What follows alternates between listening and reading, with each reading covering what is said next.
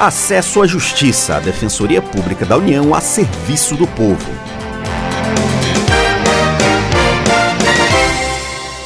Olá, ouvinte, tudo bem? Eu sou Ademar Rodrigues. Nesta edição, os direitos dos cidadãos com nanismo. Quem tem este transtorno apresenta problemas no crescimento. Os homens adultos com esta condição chegam a uma altura máxima de 1,45m e as mulheres chegam a no máximo 1,40m. Em geral, o nanismo se manifesta a partir dos dois anos de idade. Um acompanhamento médico desde o início da vida é importante para a saúde destas pessoas.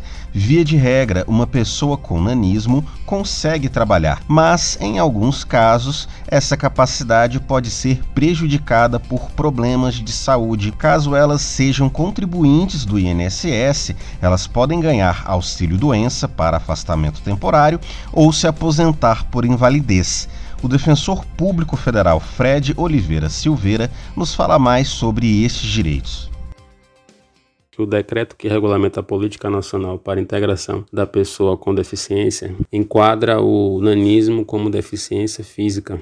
Então, o deficiente que conseguiu se inserir no mercado de trabalho ela sobrevindo no curso do, do, do vínculo laboral um, é, uma incapacidade a ser constatada mediante perícia do INSS, ela pode fazer jus ao auxílio doença ou à aposentadoria por invalidez. Já no campo da assistência social, temos o denominado benefício assistencial, que é destinado àquelas pessoas que, por alguma razão, não conseguiram se inserir no mercado de trabalho ou não contribuíram ao regime geral da Previdência Social. É, a lei garante a essas pessoas o acesso ao benefício assistencial que visa justamente a garantir a dignidade dessas pessoas, no valor de um salário mínimo.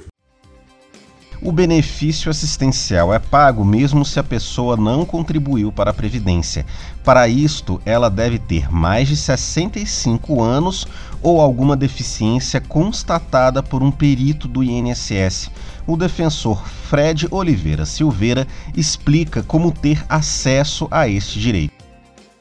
A perícia ela deve verificar se aquela deficiência ela gera um impedimento de longo prazo, que produz efeitos pelo prazo mínimo de dois anos. E nesse caso, é, essa deficiência ela tem que ir um pouquinho mais de dois anos para ser considerada deficiência para fins de acesso ao benefício assistencial. É, nos no caso do nanismo, a perícia ela constata tratar-se de pessoa deficiente para fins de acesso ao benefício assistencial quando esse nanismo está associado a alguma enfermidade ortopédica na coluna, nos membros. Um outro requisito que precisa também ser preenchido para acesso desse benefício é o requisito socioeconômico. Na lei, ele é atendido quando a renda per capita mensal familiar do deficiente ou do idoso for inferior ou igual a um quarto do salário mínimo ao tempo do requerimento.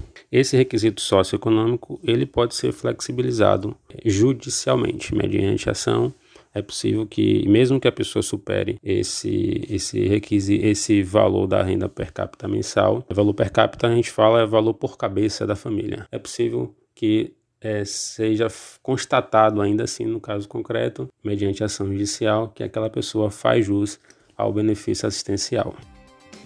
Pessoas com nanismo também têm direito a tratamento de saúde. O defensor Fred Oliveira Silveira fala mais sobre isto a pessoa com nanismo, é, mediante acesso a serviços de tratamento ambulatorial, medicamentos, cirurgia, consultas, o poder público ele é obrigado sim a fornecer esse tratamento. Para isso é necessário que haja um embasamento médico do paciente, do médico assistente, atestando a necessidade daquele tratamento.